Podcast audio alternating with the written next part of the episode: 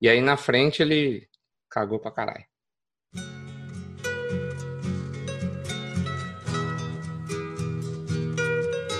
Então vou prestar atenção nessa bosta aqui. Glória a Deus. Glória a Deus. Jovem, se o Pará já tem duas Libertadores, podendo ganhar a terceira, e o Zico só tem uma, é correto afirmar que Pará é maior que Zico? Fica o questionamento totalmente inocente para começar o 48º e primeiro episódio do ano de... Futeversivo!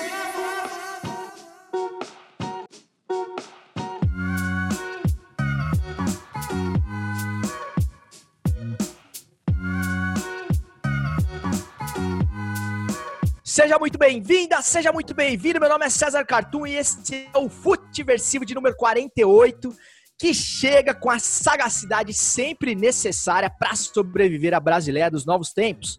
Um lugar que vai deixar para comprar as seringas na Black Friday. Lembrando que você pode, você deve falar com esse podcast através do Instagram do Futiversivo, arroba Futiversivo, alimentado diariamente ali com pílulas do podcast, uma espécie de extensão do podcast. É, e outros conteúdos em texto, em imagens também, charges, enfim, tá muito legal. Inclusive com wallpapers disponíveis ali, muito provavelmente wallpapers do seu time, das, das camisas mais consagradas aí da história do, do esporte bretão, para você baixar e usar é, de, de proteção de tela do seu celular. E se você for mais raiz e quiser fazer, é, falar é, textão, coisas mais profundas, dilemas existenciais, tem o e-mail também do Futiversivo, futiversivo.gmail.com gmail.com. Cara, antes de apresentar a mesa, queria agradecer aqui ao Red Bull Bragantino e ao Gabriel Nicolatti, lá da, da comunicação, pelo convite para poder contar a história do Bragantino. Se você não viu ainda, vá às redes sociais do Red Bull Bragantino, que eu fiz um vídeo muito legal lá para comemorar os 93 anos do Bragantino, em forma de desenho. Então, parabéns aí ao Massa Bruta e toda a nação Bragantina. Tamo junto! O episódio de hoje está sendo gravado em 14 de 1 de 2021, o ano que só não é melhor que o anterior se o asteroide chegar. Mas antes de iniciar os trabalhos, vamos à apresentação da mesa do Futiversivo, que mais uma vez traz um convidado de peso, com novidades mais pesadas ainda. Começando por ele, o CEO de Cuiabá, o homem que joga de terno no verão de Cuiabá, Marquinhos! Experimentando por aí. Feliz ano novo, Marcola! Feliz ano novo, meu filho. Como é que vocês estão? Tranquilidade? Cara, eu tava com saudade de trocar ideia com vocês e mais uma vez vocês me deixaram sem ter roupa para vir para esse evento. Um convidado que vocês trouxeram hoje, mas obrigado pela moral de, de me chamar de volta. fiquei no final do ano falei, será que os caras vão chamar de volta ou não? Chamaram, tô aqui, cara, e tô com o manto do Cuiabá porque hoje a gente dá um passo, a gente tem que dar um passo importante para o acesso para a Série A. O, ou pro hospital, né? Dependendo de quem entrar em campo do outro lado. Né? Exatamente. Deus me livre. É... Bom, também tem ele, além do Marcola, tem ele, o amante do pretérito, o homem que aceitou os dois minutos de porrada com o Fogaça, o adicto do passado, Cláudio Campos. Fala, rapaziada. Feliz ano novo aí para todo mundo.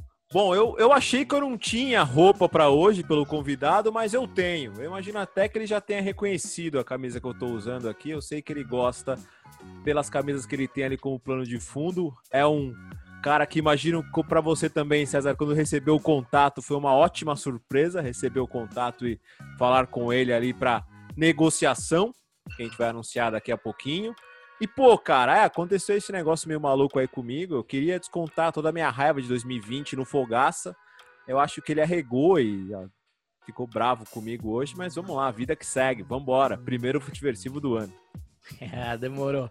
É, e para completar a mesa aí do Futiversivo, para fechar a mesa de hoje, temos a ilustre presença de um cara que nega a existência do golaço de falta, o carioca não praticante Fernando Martinho da Corner. Bem-vindo, Fernando. Olá, César. Olá ao CEO de Cuiabá, alô, Cláudio Campos, valeu aí pelo convite. E não tão convite assim, né? Porque eu gostei tanto do tal do Jair de Neóbio lá, né? Os piores de 2020, que eu quis comprar o podcast. Então, assim, eu tô comprando o podcast, fazendo uma piada aqui em cima, obviamente, da negociação que o Cláudio disse aí que estava acontecendo.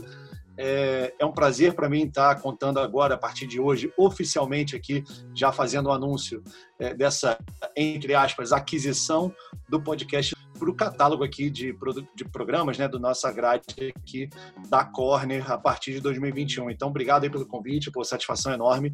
A camisa do Cláudio é Nigéria 96, ou estou enganado? Foi meu alto presente de Natal. Para você que nos vê, nos ouve com imagens, aí, como diz o Marquinhos, é, o bordão do Marquinhos, pode ver essa camisa maravilhosa do Claudião, que é uma atrás da outra.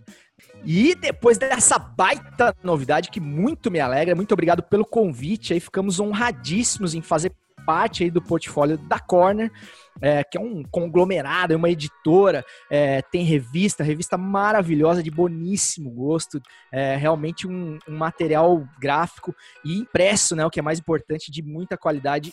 E eu tenho certeza que o raro ouvinte do Futiversivo vai ficar feliz demais, porque tem uma rapaziada aí que torce muito pela gente e com certeza esse é um sinal de que o, o trabalho do Futiversivo aí ao longo de quase, de mais de um ano, é, tá aí de 48 episódios, né, chegando a 48, tá sendo reconhecido e a gente está dando passos aí para chegar onde a gente quer. Bom, depois dessa bela notícia, vamos ao cardápio do episódio de hoje que tem o quente da rodada com a classificação de Palmeiras e Santos para a finalíssima da Libertas em contextos completamente distintos. E tem o Pitadinha Histórica com uma conquista gaudéria do, dos anos 2000 é uma, uma bela lembrança aí para o torcedor colorado. O gremista hoje vai ficar meio mordido, mas é, para quem gosta de futebol é um prato cheio, até porque tem figuras ali emblemáticas, inclusive saudosas. Você não perde por esperar. E no gol da Alemanha tem a treta é, de to todo o embrolho envolvendo a situação dramática, caótica. Quando o episódio tiver num astral muito bom, a gente vai para o gol da Alemanha para falar de Manaus, um assunto muito triste, porém mais do que necessário. Manaus pede socorro e parece que não tem muita gente ouvindo. Mas antes de chamar aquela vinheta que você já aprendeu a amar, vamos tomar uma coisinha, até porque o Brasil, né, Marquinhos, continua nos obrigando a beber, certo? Certo. Experimenta! Experimenta! Experimenta!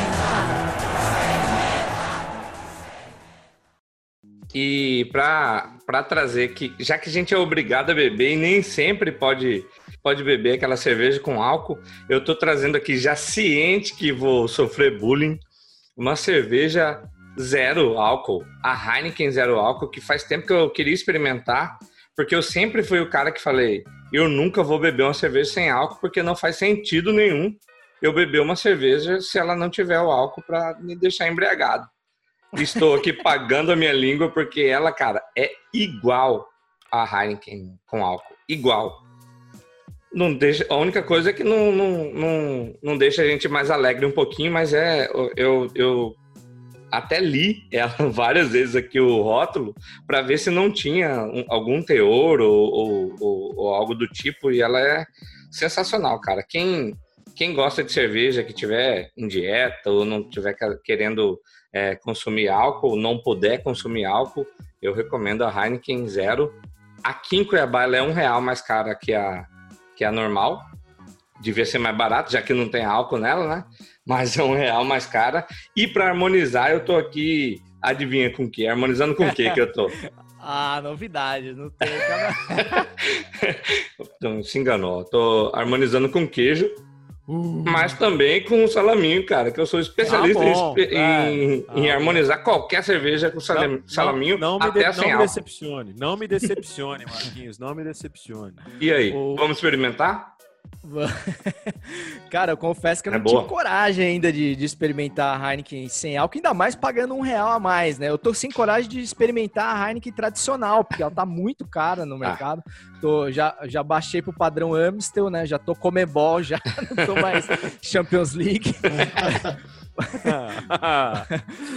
Ia falar alguma coisa, Claudião? Pode falar. Não, aí. eu só queria trazer que provavelmente cerveja ganha deve ter um gosto bem melhor do que cerveja paga. É, Tem que uh pensar nisso também quando fala da cerveja é, zero. Exato. É, não, mas se eu tivesse não... pago para cerveja sem álcool, eu não sei se ele Essa eu paguei, essa eu paguei. Eu, eu tava até procurando, eu fui comprar uma cerveja na, na distribuidora E aí chegou lá, eu vi que tinha a, a zero. Aí eu abri a zero lá na, na distribuidora, tomei um gole para ver se valia a pena levar. E vale, cara. Você, você experimenta e depois me fala se, se, se é igual ou não. Vou te falar, paguei. viu, cara? Infelizmente o, o, o Fernando acho que adquiriu aí o. o- se associou ao futiversivo na, na, na baixa, né? Porque depois de, de mapa de calor que a gente já teve aqui, agora cerveja sem álcool, realmente. é, é, e, e o, Tá. e o âncora fazendo TikTok. Porra, realmente a gente tá Mas- muito Nutella, cara. Mas, mas ga- gastou cedo a carta, né? Porque, pô, mapa de calor é uma vez por ano que pode colocar na conversa. Eu gastei era novembro. Pô, Tá primeira certo, tá de certo. janeiro, o cara já vem com a cerveja zero. Mas já vem com aquela resolução de ano novo, né? Esse ano eu vou beber um pouquinho menos. Aí você toma a cerveja sem álcool uma vez e nunca mais passa perto dela. Mas enfim, se você quiser pagar pra ver, mas é uma boa opção, né, cara? Se você estiver tomando antibiótico, aquela coisa toda, não puder beber, estiver fazendo uma dieta mais restrita. É, segundo o, o, o Marcola, tem o gosto idêntico. Você, diria que no teste cego, assim, não dá pra saber, Marquinhos? Não dá. Só no final. Não dá. No finalzinho da, da cerveja, quando fica um pouquinho mais de álcool, saca? Aí Sim, dá a sim. diferença. Mas o, o- no decorrer todo dela não dá pra ver diferença. Então é isso, rapaziada. Então, devidamente hidratados, mesmo sem os indutores de criatividade, vamos falar de bola depois dessa vinheta maravilhosa. Levantou pra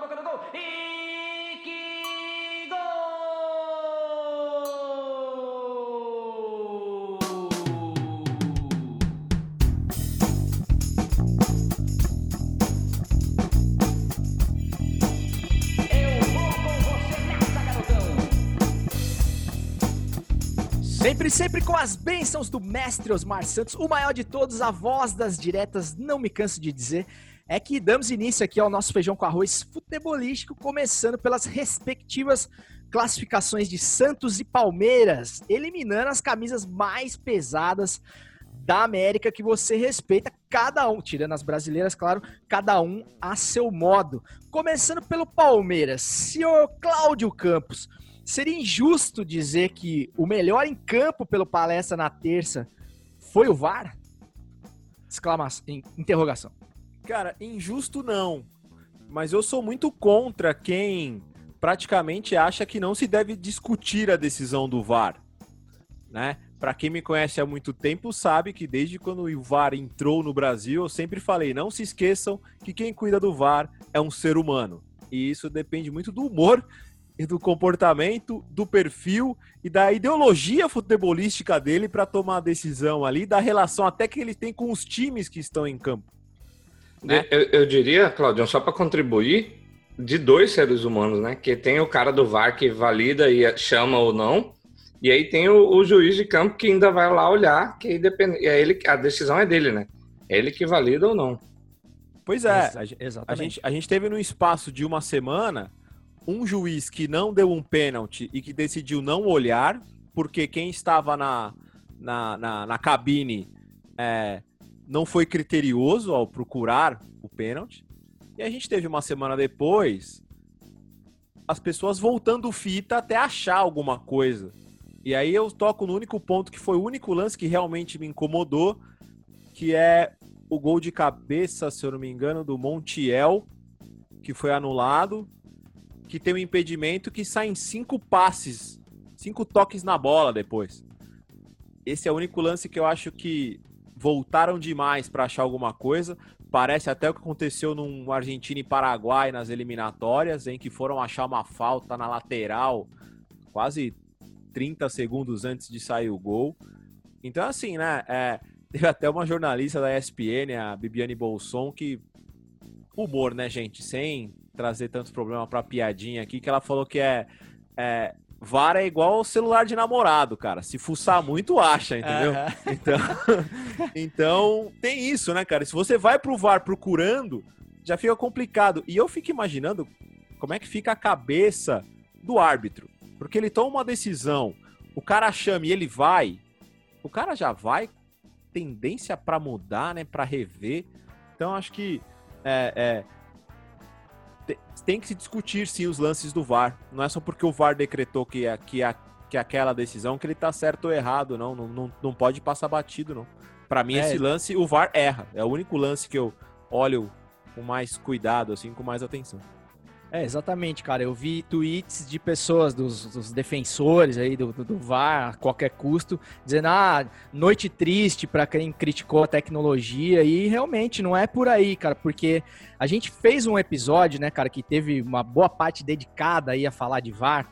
Acho que episódio 44, 45, que inclusive de nome chama o VAR é onde a gente discutiu não só a tecnologia, mas também o conceito, o conceito da regra, inclusive, que a regra também não ajuda na aplicação é, não auxilia o equipamento a, a tornar as decisões menos polêmicas. Mas isso que você falou realmente, é, onde é que começa essa jogada, né? É, quantos toques atrás ela começa?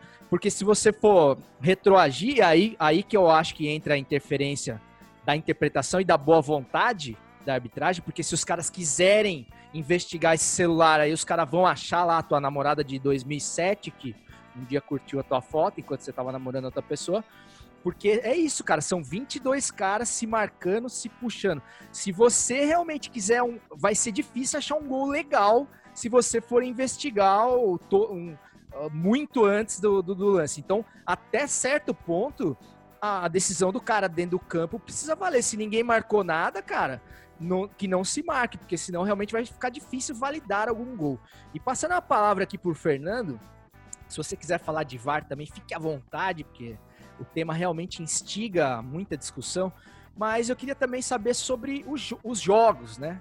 É, você acha que a, as mesas táticas da vida, o, o Fernando Martinho, é, são capazes de explicar atuações tão distintas assim do Palmeiras, por exemplo, que jogou tão bem, muito mais do que se esperava no primeiro jogo, e tão mal no segundo, né, cara? Realmente o Palmeiras ficou nas cordas o jogo inteiro, rezando pro jogo acabar, desde o início do primeiro tempo. É, e não perdeu, enfim, não perdeu a vaga por N fatores, entre eles a boa vontade extrema do VAR, independente de ali o nano impedimento ali ter existido ou não. O que, que, você acha que justifica isso? Tem alguma lógica nisso? E vale pro River também, né? Que jogou mal demais o primeiro jogo, muito abaixo do que pode e fez uma partida quase que perfeita, né? Se tivesse merecimento no futebol, dava para dizer aí que o, que o River mereceria a classificação. Exato. É, eu diria que de tático, tanto a classificação do Santos quanto a, a, do Palmeiras, ou a vitória do River, que né, acachapou ali o, o Palmeiras ali, o Palmeiras teve uma, uma, uma é até difícil de, de achar um adjetivo, né, porque foi a atuação do Palmeiras, né, foi, foi uma coisa patética, foi pífio, parecia um time realmente é, de amadores, às vezes que não tinha uma saída de bola, nem o chute para frente eles conseguiam dar, é, parecia que fisicamente eles estavam derrotados também. É, eu diria que tem muito a ver com isso, né, tanto a vitória do Santos quanto a vitória do e não classificação do River, tem muito mais a ver com o psicológico, tem muito mais a ver com o que o Cuca fez com aqueles jogadores do Santos e com o que o Gajardo conseguiu fazer é, e tirar forças de um, de um elenco de onde não se esperava mais nada. Né? 3 a 0 numa ida, é, por mais que já tenha acontecido antecedentes, né? E, e, futebol ele é muito psicológico. E tem outro detalhe, tem um componente que é a questão da ausência de torcida, né? É, isso permite mais, de repente, que um River faça a, a partida que fez num campeonato em que é, você não tem a torcida visitante, né? E que o Palmeiras também faça aquela é, partida de ida, porque você não tem a torcida local. Então, assim, é, a, a, questão psicológica no futebol está ainda mais sensível, porque você é, eu estou para conversar com alguns técnicos sobre isso, eu falo muito com os técnicos quando eu tenho a oportunidade de. É, eu quero sempre entender o que é preponderante no trabalho de um treinador, né? E por tudo que eu leio, por tudo que eu já também conversei, é 80 a 90% motivacional. Você convencer os jogadores que eles são capazes de executar aquilo. Né? O Guardiola falava muito bem sobre isso, que o trabalho do treinador é convencer os jogadores que eles são capazes de fazer aquilo. E, e a gente vai puxar Brian Clough, a gente vai puxar Mourinho, e você vai ver que é sempre nisso. O Mourinho conseguia tirar força de uns caras, de Paulo Ferreira da vida, de Ricardo Carvalho, num Chelsea, e, e não foi campeão da Champions, mas o time da, da, daquele base do Chelsea acaba sendo vice da Champions em 2008 e depois campeão em 2012. Era um time que o Mourinho montou, né, o núcleo. É, e lá atrás, o Brian Clough, é, com trabalhos motivacionais. Assim, você via que o cara conseguia tirar força de uns caras que, que ninguém mais conseguiu. Então, é, o que o Gajardo fez no segundo jogo, né, e o que o, o Cuca fez com o Santos também, o Santos anulou o Boca Juniors, não foi taticamente, foi realmente na disputa. Tanto é que aquilo que o Fabra faz é, demonstra a frustração do cara não estar tá conseguindo fazer nada, porque o Santos aniquilou. O Marinho estava botando Fabra, não Fabra, mas o lado é, é, esquerdo inteiro do Boca no bolso, né?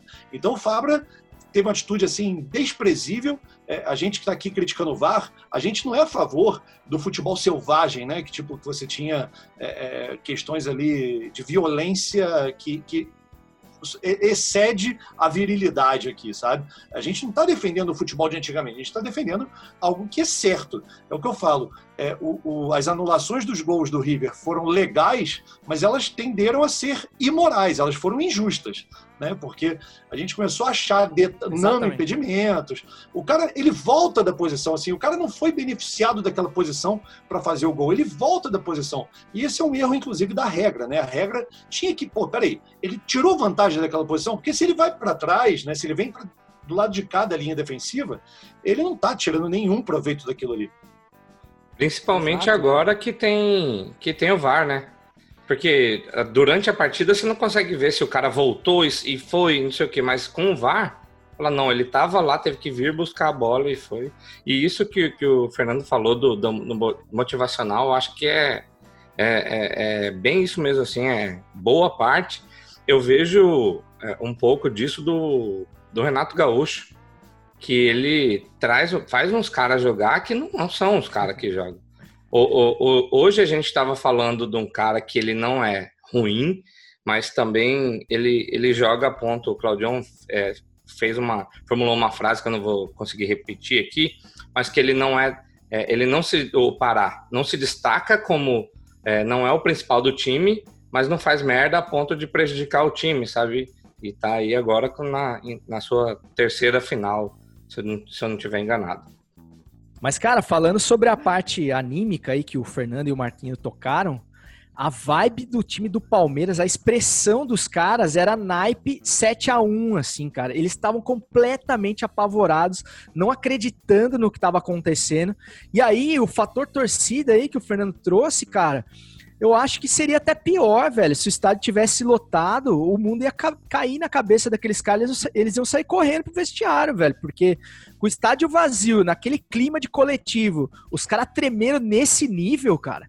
É, se o estádio tivesse lotado, eu não sei o que poderia acontecer, cara. Fico, fico imaginando, assim. E eu acho que a questão da torcida é, tradicionalmente na Libertadores ela fez sempre muito mais diferença para os times argentinos, por exemplo, do que para os brasileiros, né, cara? Os caras sempre jogaram tranquilos aqui com 30, 40 mil pessoas em qualquer lugar, e mas você pegar uma bomboneira vazia e pulsante, né, cara, é outra, é outro esporte, cara.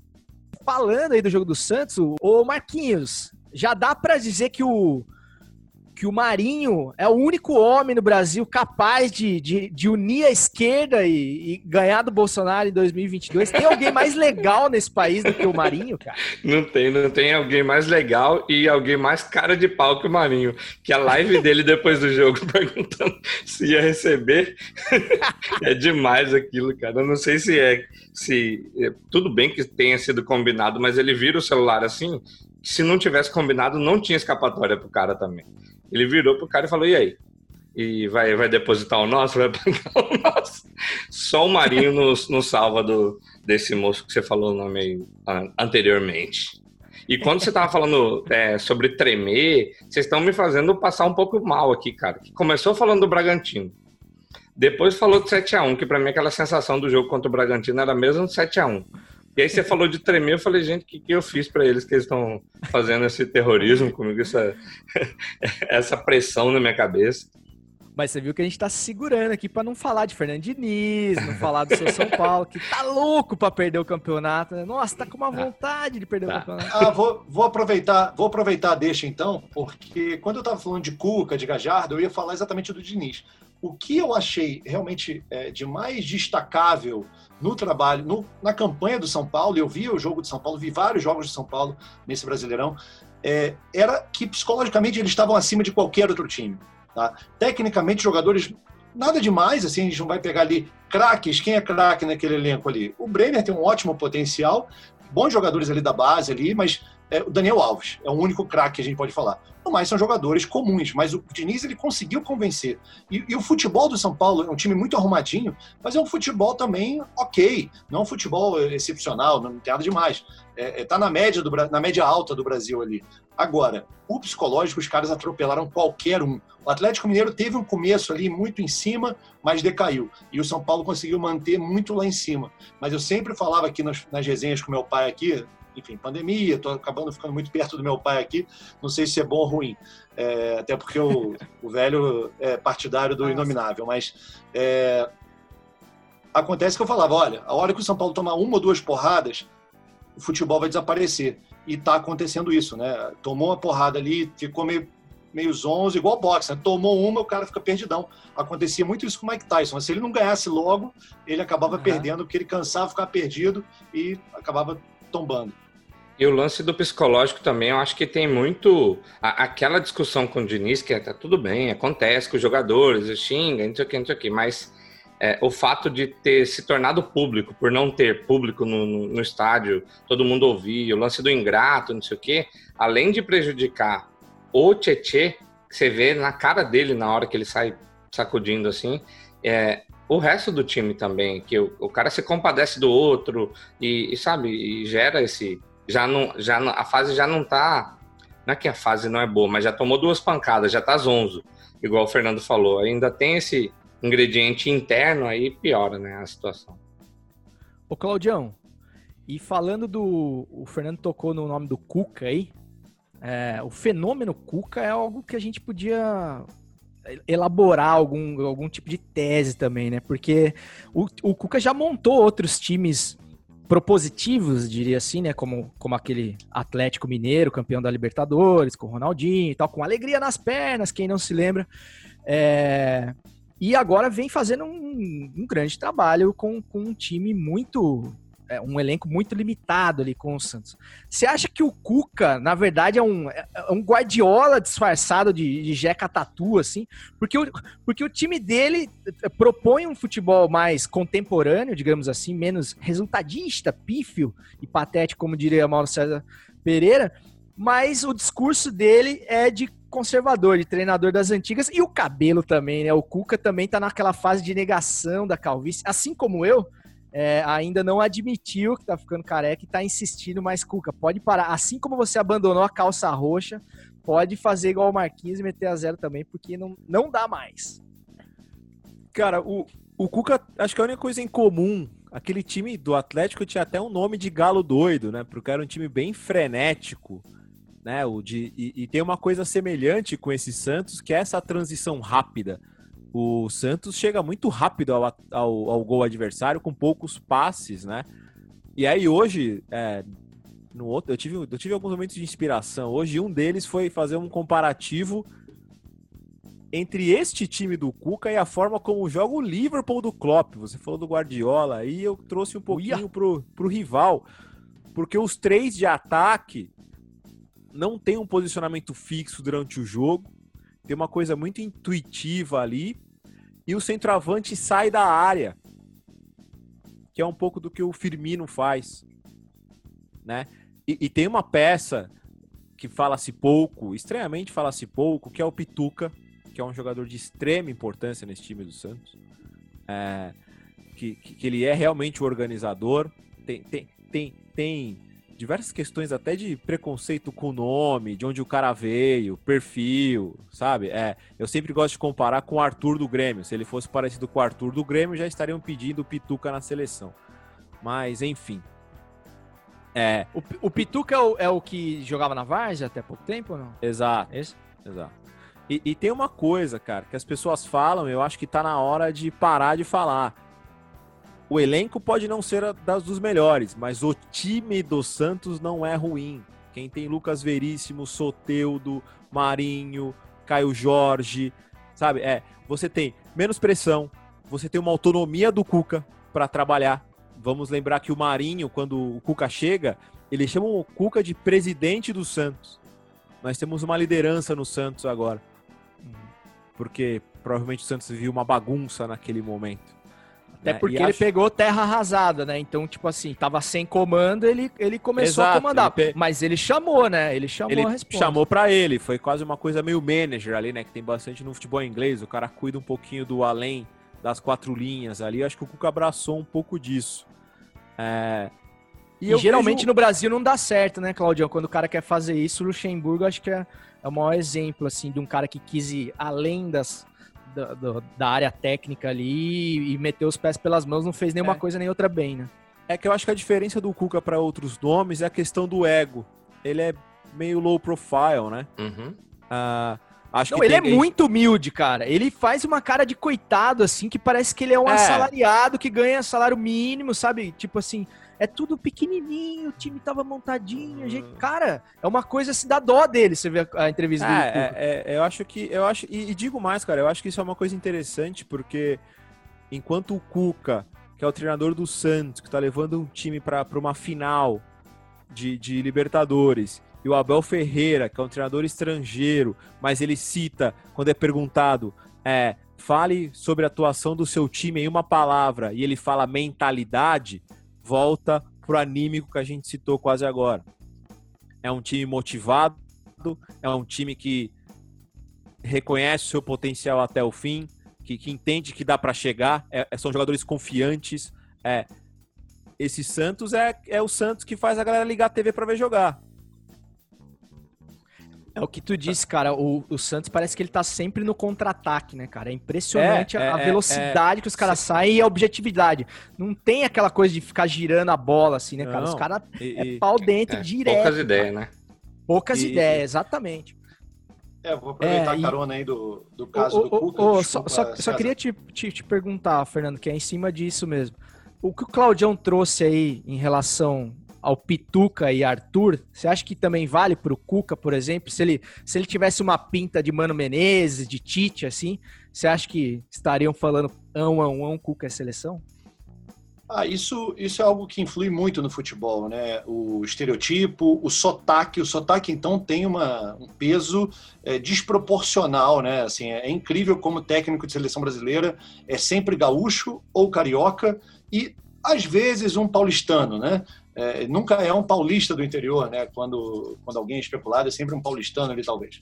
É, então, assim, isso pesa muito, né? O cara tem que parecer ser inteligente. Ele não tem que ser inteligente, ele não tem que ser líder, ele tem que parecer aquilo. Óbvio que a gente sabe que o Tite reúne todas as qualidades, inclusive essa de, de parecer alguma coisa, né?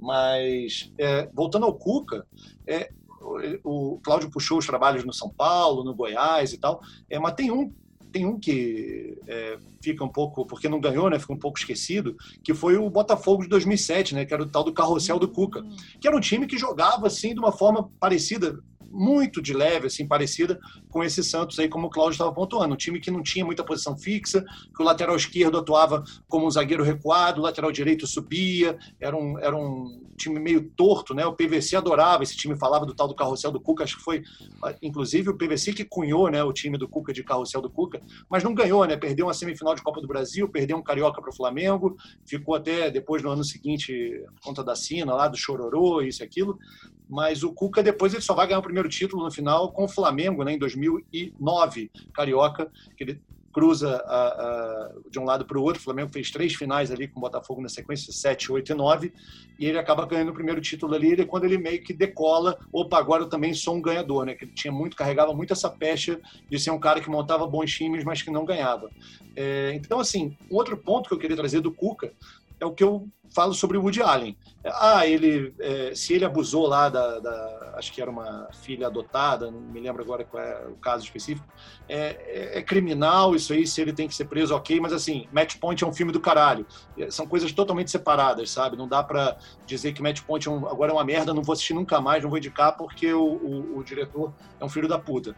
é, se o crime já prescreveu do Cuca e tal, eu sempre acho que essa questão de justiça e tal, da moral, e quando entra então tribunal de internet, né, eu acho que o Cláudio falou disso, porque se mencionar o Cuca já vai vir um monte de gente falando é, sobre o caso lá da década de 80. Então, assim, não é que eu não queira falar disso, eu sou o primeiro cara a misturar política e futebol. Acho que as coisas são dissociáveis. É, é futebol é uma manifestação cultural, então é, é impossível você não é, é, se envolver com algumas questões. Né? Futebol ele é política, né? é um ambiente político, não dá para dissociar muito. Mas as coisas às vezes têm que ser separadas. Né? Quando vocês falaram do Galo doido, é, ontem assistindo o jogo, que a gente está gravando um dia depois da, da, da, da semifinal, o, o Santos parecia muito assim, eu, várias vezes eu via o time do Galo jogando assim, sabe? Inclusive na defesa que o, que o goleiro do Santos fez, que eu não vou lembrar o nome dele agora, cometer esse, essa injustiça, de, de, que ele pega meio no reflexo assim, que lembrou as defesas do, do, do Vitor durante a, a, uhum. a campanha da Libertadores, que eles foram campeões, que ele pegava umas bolas que, tipo, pênalti no acréscimo, ele pegava o pênalti, saca? É, vamos aguardar aí, 30, 30 de janeiro, né? A, a, finalíssima da Libertadores. E, mas é aquele negócio, né? Se entrar o Palmeiras que entrou na última terça e o Santos que entrou na última quarta, não precisa nem jogar, né? Porque realmente. Né? Vou falar aqui, hein? Em 17 de dezembro, no podcast em que a gente gravou com o Mauro Betting sobre o Palmeiras na Libertadores, eu previ a final brasileira pra gente ficar 15 dias falando de coisa velha de futebol, que é o que eu gosto, pra gente ficar recordando de confronto de Palmeiras e Santos, título no Maracanã, falar de bastante coisa velha de futebol. Tem, temos imagens, temos prints aí dessa, dessa previsão aí do, do, do Claudião que se confirmou e que da hora, né, velho? E foi massa ver, é, sem, sem essa coisa de patriotada e tal, mas assim, foi legal, né, cara? Eliminar River e Boca, assim, tem um dá uma moral pra gente que a gente tava precisando, assim, enquanto, enquanto futebol brasileiro, assim, né? E falando em coisa velha, em treinador à moda antiga, vamos falar de passado oficialmente agora com o homem que revira os arquivos da bola sem atacar nossa rinite, Cláudio Campos e o seu pitadinha histórica, exclamação. Vinheta!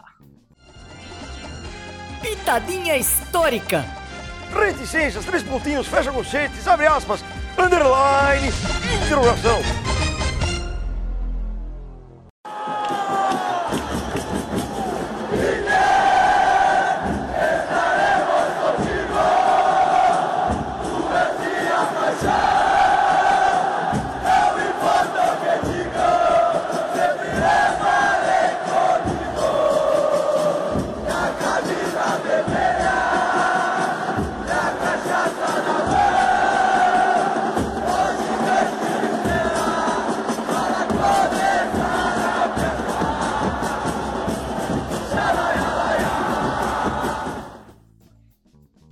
Bom, vamos lá. Tivemos o embalo de Minha Camisa Vermelha, que é uma paródia da música Brasília Amarela dos Mamonas Assassinas, para fazer um pequeno merchan do Pitadinha Histórica aqui, que nas próximas semanas gravará o episódio contando a história do Inter de Porto Alegre na Libertadores. E, né, para lembrar, para trazer um pouquinho de teaser, de memória desse momento, nada mais do que uma narração gaúcha com cara de gaúcho, com pinta de gaúcho, com jeito de gaúcho. E quando se fala disso, tem que se falar de Pedro Ernesto. O Pedro Ernesto aprontou das dele em 2006. Quem lembra, gol de Rafael Sobis. Eu não vou nem falar muito aqui, eu só vou soltar. E Marquinhos, foi mal, cara, mas quando se fala de Inter, essa narração tem que entrar na conversa. Pedro Ernesto, gol de Rafael Sobis. Vamos lá pro Wagner, Wagner dominou, abriu para Alex, apareceu para a ponta esquerda, Fabão saiu na marcação, pé canhoto, a bola levantou pro Fernandão, de cabeça no tigre do poste, voltou pro Sobis, atirou gol! Gol!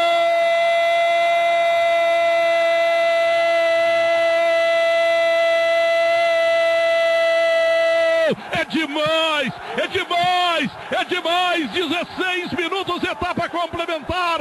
O Inter liquida o São Paulo. O Inter rasga a camisa do São Paulo e pisa em cima dela. O Inter humilha o campeão do mundo. O campeão do mundo destroçado pelo futebol do internacional, um campeão do mundo que começa a morrer definitivamente nas cores vermelha e branca do time colorado, da gauchada de vermelho, no gol de Sobres, o menino de Erechim, cara de gaúcho, pinta de gaúcho, roupa de gaúcho, parece gaúcho e o Inter é gaúcho. O Claudião só te fode no pitadinha, né, o, o Marquinhos? Parece que só tem esses jogos, caralho.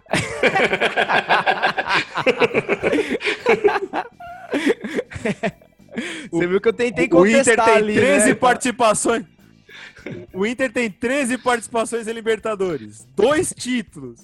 E o cara foi atrás do quê, Marquinhos? Sacanagem.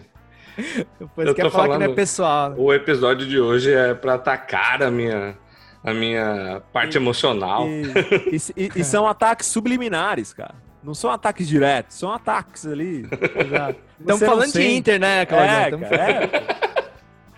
E o, o Inter de 2006, que era o Inter do Abelão, né, cara? Que, coincidentemente, tá no, tá no, no travesseiro do Fernando Diniz aí, né? Porque imagina, cara, se acaba caindo no colo do Inter esse título. Eu queria que o Inter fosse campeão, Marquinho, com todo respeito, só pra ver a justificativa do, do Mauro César. Só pra ver o que ele vai falar, Ah, cara. é, é o Abel com a taça e o povo na live do Mauro César. Aham, total, cara. Não, imagina o Cuca, imagina o Cuca campeão da Libertadores também, né? Ele que sempre falou do Cuca Ball, Cuca Ball, e pô, ter, ter esses Hoje- dois caras campeões aí. Hoje ele soltou um Cucabol 2.0. Foi uma atualização Ah, é. do Cucabol. Baixou o update, né? Update. É, mas o Mauro César, vou te falar, tem que, tem que reconhecer o poder de argumentação dele, né? Porque ele é um cara que, quando ele tá errado, né? A gente tava falando sobre isso. É, foi contigo, Fernando, que a gente tava falando sobre isso? É, quando ele tá errado, ele consegue convencer os caras do, do ponto de vista dele. Ele realmente tem o dom da, da, da palavra, né, cara? Além de ser sangue no olho pra caramba, e a galera tem meio medo dele, assim, né? Porque ele é meio psicopata, assim, né? E, ô, ô Claudião, fala um pouco mais desse time do Inter aí, cara, pra, pra nação colorada. Meu amigo Marcelo Seben deve estar em delírio profundo agora. Raro ouvinte do Futiversivo, que é colorado roxo, roxo. É, e são lembranças muito boas, né, cara, pra, pra torcida colorada. Time que foi campeão mundial também, né? Só Cara, antes isso- do, do Claudião falar, é, que também vai pro, pro Crispim, que foi meu, meu chefe durante 10 anos, é colorado e é um desses caras do mercado de trabalho que fala, não vou entrar nessa discussão nem a pau. Cara, acho que, acho que falar do Inter é falar de uma coisa interessante, que é uma teoria que eu tenho e que a gente até trouxe quando a gente fez um especial sobre Libertadores com o Fernando Martinho e até com, o- com, com o Bruno com o Bruno Nunes do, do, do Fernebola, que é um parceiro também de podcasts da Corner, que é falar que tirando os, provavelmente, tá? Tirando o São Paulo do Tele, que era o São Paulo do Tele, e o Santos do Pelé, os times brasileiros não tiveram os, e o Flamengo, vai. É, os outros títulos brasileiros não foram com os melhores times disputando a Libertadores.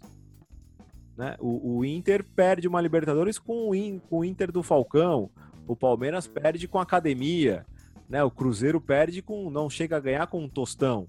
né? O próprio Corinthians já teve times melhores do que, né, de nomes e tecnicamente, como foi 99 e 2000 ali. E é interessante você ver esse Inter que vinha com o projeto de conquistar um título brasileiro no começo do, do século ali e acaba ganhando duas Libertadores e ainda não ganha esse sonhado título nacional que pode chegar agora. E aí volta na questão do anímico, né? Que é o que o Abel tá levando. O Abel já sabe que não fica depois. Que tá vindo um treinador com um perfil totalmente diferente do dele. Agora, vai saber se ele não conseguiu usar isso ao seu favor. E eu quis trazer essa recordação, porque na semana que vem tem São Paulo e Inter no Morumbi. Ô, Fernando, e que, bom, e que bom seria, né, cara, se, se desse pra unir as duas coisas, né? Tipo assim, o- o- os novos professores estão aplicados taticamente, estão tão atentos ao que está se fazendo de mais novo no futebol, não ignorassem completamente o, a boleiragem, né, o, a- o vestiário futebol clube ali, que é a coisa do anímico, da, da, da palestra, da motivação, e os, os, os a moda antiga, onde sobra né, a boleiragem, onde sobra a capacidade de mexer com o emocional do jogador, também não ignorar o fato de que o futebol mudou, de que o futebol evoluiu, né, cara? Que não custa nada você tentar se atualizar um pouco, é, até porque os caras são muitíssimo bem pagos. Né? É, eu, eu acho que existem vários modelos, né? Não tem que ter uma forma única, seja de jogar, né? Eu sou muito crítico a essa mania de achar que todo time tem que jogar com a bola no chão e sair com aquela bola curtinha. Ali. Não, tem time que tem que jogar sem a bola e vai ganhar, às vezes, título. O Leicester ganhou a Premier League né, sem a bola. E, e pô, é um campeonato de, de, pontos corridos, quer dizer, não foi nem um tiro curto, né? Que é um mata-mata, nem nada. Então eu sou totalmente crítico a essa coisa de que achar que existe um modo certo de jogar futebol. Voltando à questão do perfil dos técnicos. É, quem melhor conjuga é, essas características que você citou, né, de ter o lado muito da boleiragem e também ele, ele não admite isso, né? Ele, ele vende isso, mas ele não admite que ele é o cara do tatiquês, né? Da, da, da formação, da, da, do jogo posicional, isso e aquilo, mas é o Renato Portaluppi, nosso Renato Gaúcho, que a gente já citou aqui.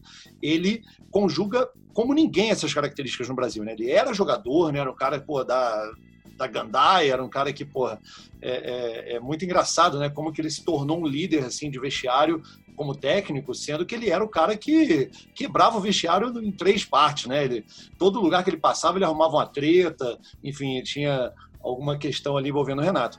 É, porque ele entendeu, falou, cara, eu vou liderar, mas quem vai cuidar da parte tática é o meu auxiliar. No caso do Flamengo recente, aí o Jorge Jesus fazia essa parte da liderança, de motivar os caras, de convencê-los, tanto o Everton Ribeiro e a Rascaeta, que eles podiam jogar abertos e recompor ali a, a, subida dos laterais contrários, mas quem fazia o plano tático era o João de Deus. Então, é, é, eu acho que essas duplas vão começar a se formar mais, né? Acho que, é, é de repente, essa mania de buscar um técnico que seja esse cara ultra tático, estrategista e ao mesmo tempo motivador, de repente isso é, é, não seja o caminho eu atribuo muito isso ao fracasso, posso chamar assim já, do Luxemburgo. Eu sempre dei muita, digamos, crédito para o Luxemburgo. Acho que ele, inclusive, analisa futebol muito bem. Quando ele coloca ele para falar de futebol, ele fala bem. Mas os trabalhos dele não estão sendo legais porque é, a comunicação dele já não funciona mais, aquela coisa que o Zé Elise imita ele, quero ver a pica para cima, não sei o quê.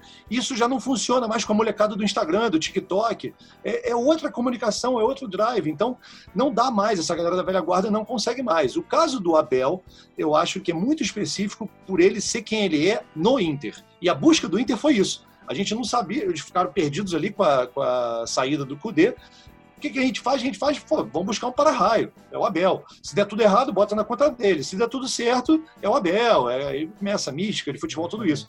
Mas o Abel é pelo que ele representa no Inter, não pelo que ele é, transmite de futebol, né? Acho que ele tem muito a ver com o Luxemburgo nisso que eu falei. Ele abraça, ele é paisão, isso e aquilo, mas, é, sinceramente, acho que é um caso ali, uma exceção que está dando certo ali, mas não pela, pelas ideias de jogo, né, do Abel. Eu acho que, que o, o Lucha, você citou aí, a gente está falando de emocional o tempo inteiro. Acho que no Vasco, assim, independente da forma de treinar, da linguagem dele, no Vasco eu acho que ele conseguiu esse, esse emocional também, falando eu vou sem, sem receber, mas eu quero que os caras recebam o salário deles antes do jogo, sabe? Ele ganhou os caras tipo, nesse ponto. E o segundo ponto que eu queria falar aqui, eu queria que recortasse o comecinho na hora que falar que não se joga só de um jeito e mandasse pro Fernando Diniz, fazendo um favor. pode mandar, pode mandar. Mas ó, só pra gente, mas, mas teve uma coisa interessante aqui e eu vou, eu vou, eu vou trazer os créditos porque é um cara que eu admiro, que é o PVC. O PVC trouxe uma coisa interessante sobre, esse, sobre essa uma forma de jogar, né, que é os times dificilmente conseguem impor uma forma de jogar em meio à pandemia, né? Imagina conseguir ter outra forma, né? É, é, eu acho que o São Paulo vem muito numa coisa, e aí outro cara que é comentarista e citou, que é o Ricardinho, que jogou no Corinthians, que ele fala sobre reação dentro de campo, né? Tem hora que você tem que chegar, chegar pro cara do lado e falar assim, ô oh, meu, tá passando toda hora aí. Ô oh, meu, como o Fernando falou, essa saidinha não tá rolando, cara. Dá um bico pra frente, você entendeu? Que se dane que o Diniz vai gritar, que se dane que o São Paulo vai ter um treco no banco. Não tá dando certo, cara. E acho que é, isso vem muito. É, eu, eu, é uma das vantagens da minha profissão, é ter contato com o treinador e ver um pouco disso, é praticamente minha rotina. É, o jogador da base brasileira, ele é podado demais. E isso faz com que ele fique cada vez menos criativo e cada vez mais seguidor de regra. Então, Cláudio, eu acho que isso tem muito a ver, na verdade, com economia, né? não necessariamente com metodologia. Claro, a metodologia está seguindo uma orientação econômica, porque o futebol brasileiro se tornou um futebol exportador. Né? Então, você tem que preparar um jogador para ele triunfar na Europa. Você tem que vender esse cara pelo melhor preço que você consiga ali no mercado europeu. Então, é, você já tem que trabalhar esse cara para ele ficar mais pronto, né? O caso do Vinícius Júnior é, é, um exemplo disso, né? Ele, ele, é esse cara que você citou, que tinha criatividade, que tinha drible, que tinha a, a, essa coisa de encarar o adversário, mas ele ainda tem muita dificuldade. Ele vem evoluindo muito, mas ele também vem evoluindo. Tem outro detalhe, que aí a gente entra no psicológico. Ele vem evoluindo. O melhor momento dele no Real Madrid foi no momento de pandemia, ou seja, sem torcida. Sim. É um cara que, quando entrava no Bernabéu lotado, sentia. Então, a gente tem aí o Vinícius Júnior como talvez exemplo de um, um, cara da nova geração, mas que ainda traz esses resquícios do, do brasileiro é, é, clássico, né? A gente vários aqui que foram certos, não deram certo, o caso do Edmundo, por exemplo, que era um cara que tinha que ser muito livre, não tinha que ter aquela coisa de, de repente, marcar o lateral, pressionar o zagueiro e tal. Enfim, assim, é, é, é um, é um debate, é um debate a se fazer. Eu acho que uma coisa não tem que anular a outra necessariamente, né? É, o Neymar é um bom exemplo disso. Ele cumpre funções táticas bem interessantes, assim. Não é um cara que larga tanto, não. Ele, ele no, Barcelona ele aprendeu a fazer isso rápido até. É, e, e, ele não deixa de ser o cara genial quieto. Falando só de bola, e for falar da pessoa, aí rende outro podcast, deixa isso para depois. Bom, e quando o episódio vai chegando, vai ficando no astral bom demais para ser verdade, tem sempre um gol da Alemanha para nos lembrar que o Brasil não cansa de nos surpreender. É o gol da Alemanha.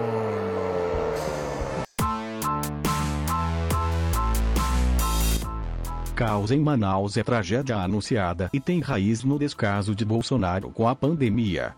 Tinha que ser o Chaves. Manaus enfrenta a falta de oxigênio para pacientes de Covid-19. Cidadãos se revoltam ao ver familiares morrendo asfixiados. Em dezembro, apelos de cientistas por lockdown foram ignorados, mas bolsonaristas, abre aspas, comemoraram, fecha aspas. Eu acho que não precisava nem abrir aspas e fechar aspas, porque, porque eles comemoraram uh, mesmo. Só um pedacinho da matéria aqui para a gente ter um contexto. A gente não vai se estender muito no gol da Alemanha porque tá faltando saco, energia é, e da preguiça de falar desse desgoverno, desse cidadão e a situação de Manaus realmente revolta demais e a sensação de impotência e de é um, é um grito sem voz que fica difícil de descrever. Manaus vive há semanas a expectativa de absoluto colapso dos sistemas de saúde funerária em razão da Covid-19. É, esse alerta para a iminência de um cenário desastroso na capital amazonense vem desde outubro. Falta oxigênio para pacientes, faltam leitos, pessoas morrem em casa, sem assistência e sequer conseguem um enterro por falta de covas. O Hospital 28 de Agosto, um dos maiores da capital, está racionando oxigênio aos pacientes. O governo do estado do Amazonas declarou toque de recolher na capital a partir de hoje, entre as 19 e 6 da manhã. A medida vale por 10 dias, vigência também do fechamento tardio do comércio não essencial.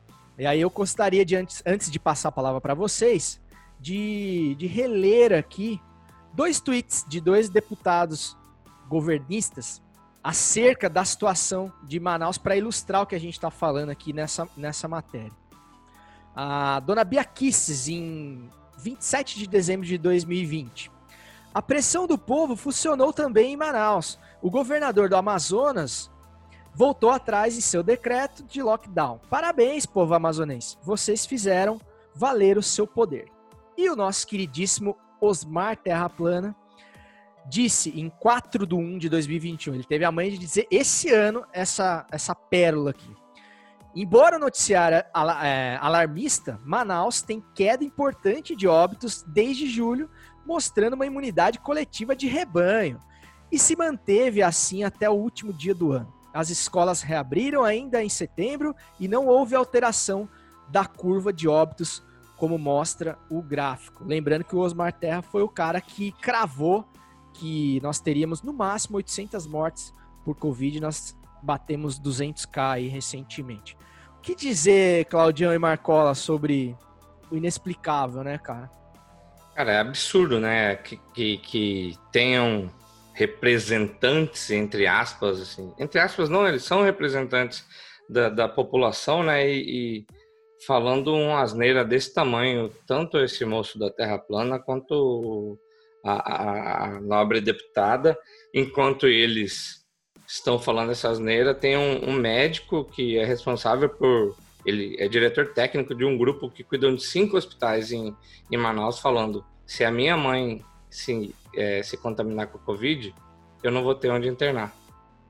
Saca? É, é os especialistas de, de merda que não sabem falar, é, querem ser especialista de tudo e não tem conhecimento sobre nada, só sobre o próprio umbigo, é, falando que tem que ignorar os toques de recolher, ou tem que fazer pressão para abrir o comércio, enfim, os negacionistas, enquanto os especialistas estão apavorados porque não adianta estudo, não adianta estatística, não adianta nada que, que tá todo mundo parece que é, andando feito. Eu, eu não gosto do, do lance do, do rebanho, mas parece que tá todo mundo seguindo o rebanho de olho fechado aqui e andando sem, sem entender o que está acontecendo, sabe? Bom, é, o, o, o, o, Marquinhos falou sobre internet, né, cara? E toda vez que agora fala de, sobre internet, sobre conteúdo, eu lembro da frase do documentário The Social Dilemma, em que o barbudão lá de, de, de dreads e tal fala que é muito mais fácil você ser manipulado quando você está num ambiente amigável.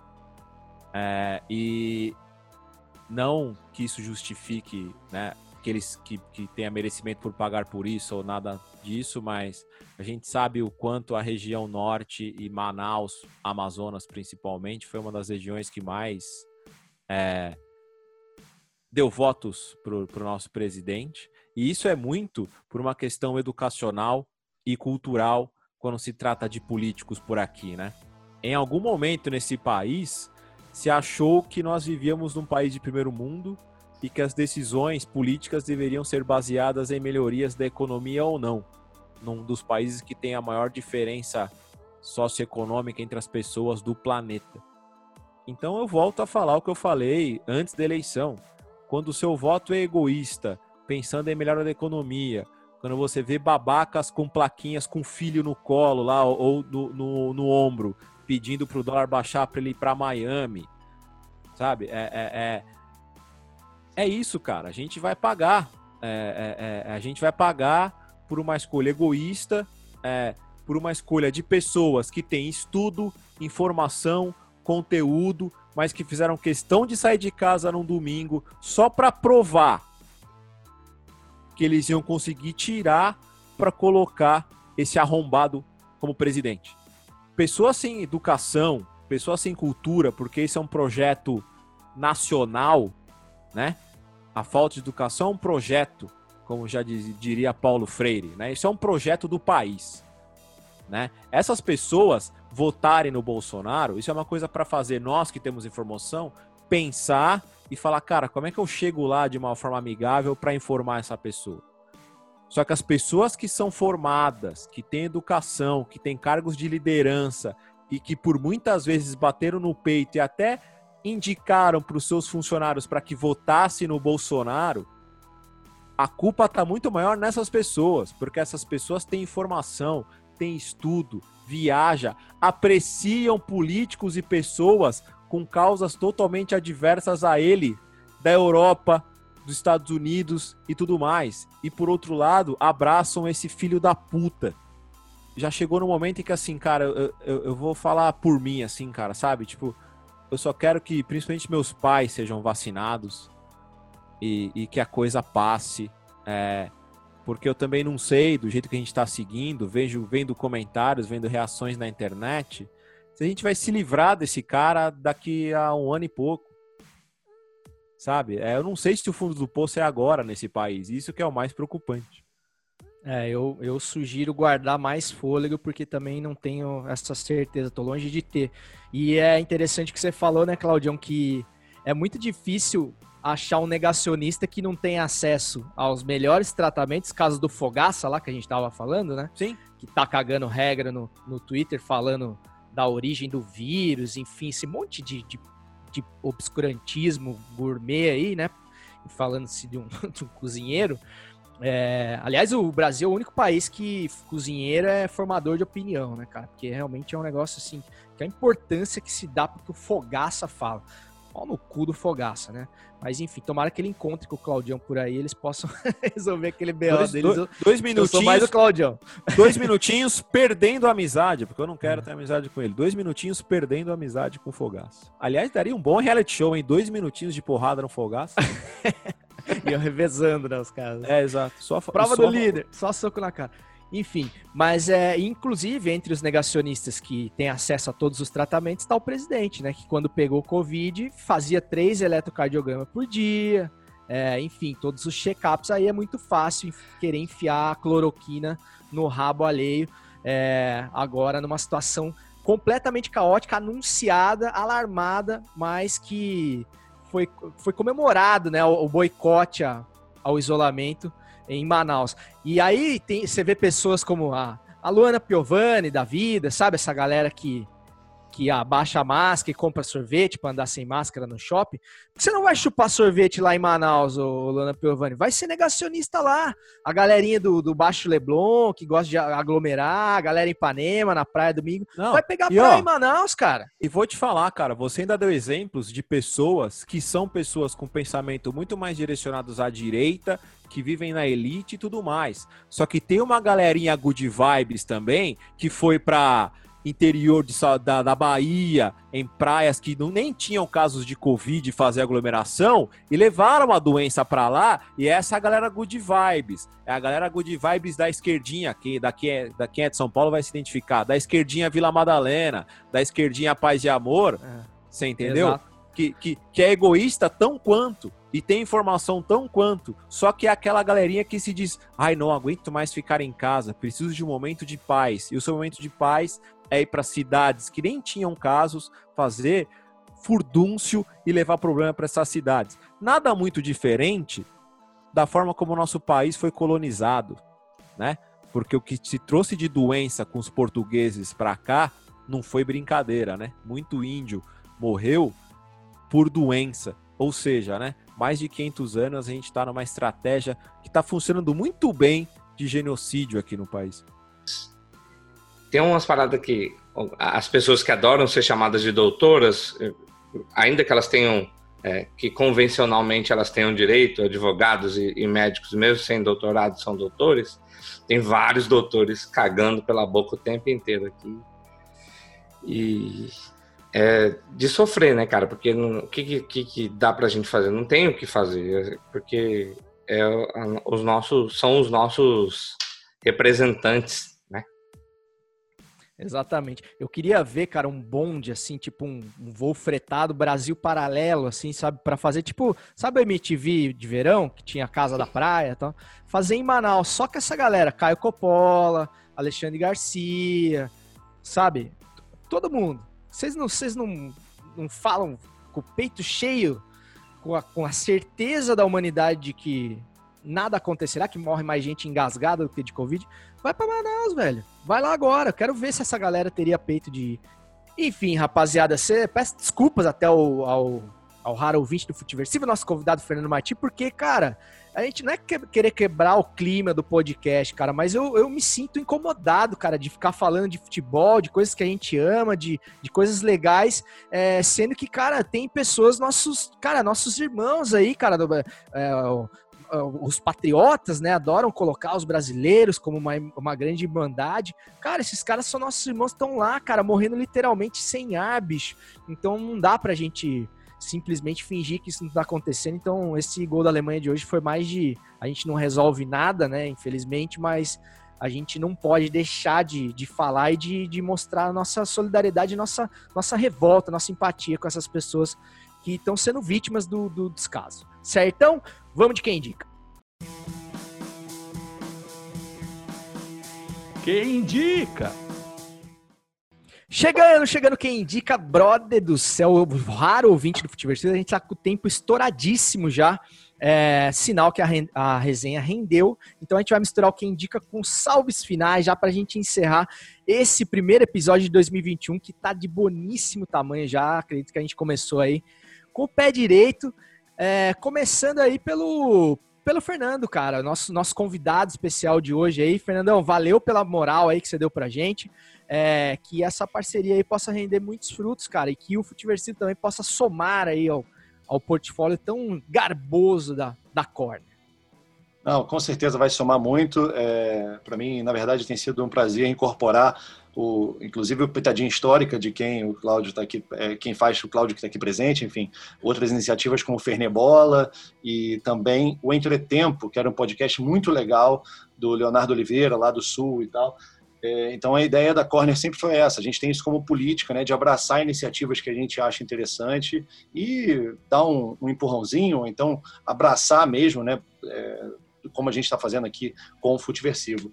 É, já que é para indicar alguma coisa, vou aproveitar aqui é, o espaço para falar de um vídeo que a Corner produziu, no qual eu falo sobre qual é o maior derby do mundo. É né? claro que tem um pouco de polêmica, a ideia não é fazer um vídeo polêmico, mas fazer um vídeo que promova reflexão e aprofundamento no debate. Né?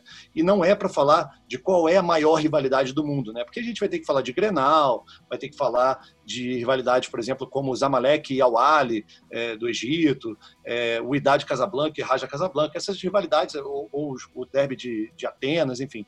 É, a ideia é plasmar nesse vídeo, e fica a recomendação para assistir lá, qual é o maior do mundo no sentido de amplitude mesmo, né? Aquele derby que tem maior alcance, não só midiático, mas eu digo assim de projeção dentro do país e no continente. E vai ter até uma continuação, então fica aí. Qual é o derby, qual é o maior derby do mundo?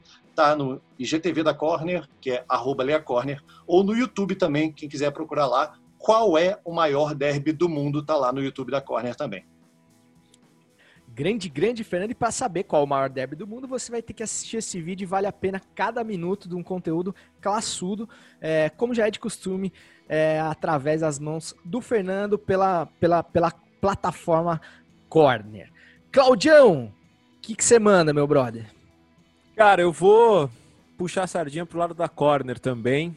É, porque foi o livro que me fez decidir escrever mais sobre futebol e iniciar o podcast, além, claro, de participar de alguns podcasts antes, que é o livro Noites Europeias, que para mim, dos livros escritos em português, né, traduzidos, por mais que o livro seja de um escritor português, ele passou por um processo de tradução, ele é top 5 de livros de futebol aqui no Brasil, para mim. É, ele, o nome diz, né, ele conta o surgimento e o desenvolvimento das competições europeias de clubes e, e, e é um livro de um conteúdo é, sociopolítico, cultural, tático, tão rico, cara. Assim, é, é, é, é uma mistura de ingredientes tão interessantes que, repito, foi o que me deu vontade de fazer o Pitadinha muito baseado no livro e é uma indicação porque eu acho esse livro espetacular, assim, para quem ama futebol e ama história, é praticamente uma leitura obrigatória. Marcola, salves finais, meu brother. Cara, eu quero primeiro agradecer vocês de novo por, por esse reinício de, de, de trabalhos aqui depois do, de um descanso merecido. Agradecer o, o Fernando pela oportunidade que está dando também para o Futiversivo de, de agregar o Futiversivo ao time galáctico já da, da Corner. E sobre uma indicação, eu queria indicar um, um, uma série que não tem nada a ver com futebol, mas tem muito de estratégia e muito, muito de motivacional, que é a série Falda, no Netflix, que tem três, três temporadas, que é da hora demais. Demorou, Marquinho. É, eu não vou dar dica nenhuma hoje, não. Eu queria falar do livro do PVC que eu tô lendo, a Escola Brasileira de Futebol, mas eu quero falar com mais tempo, como a gente tá estouradaço hoje, eu vou deixar para a próxima. Então, meus amigos, depois das declarações finais aí da mesa galáctica de hoje, com a presença ilustre do Fernando, só me resta declarar inaugurado mais um final de semana, desejando que você não seja chamado de ingrato, de perninha e nem de mascaradinho pelo seu professor. Até semana que vem, tamo junto, feliz 2021 e segue o jogo!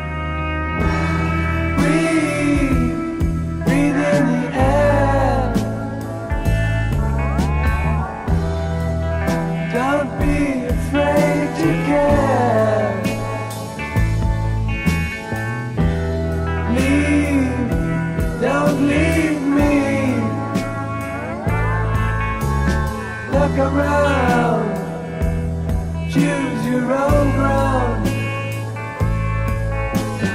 How you live, how you fly. Smiles you'll give and tears you'll cry. And all you touch and all you see is all your life.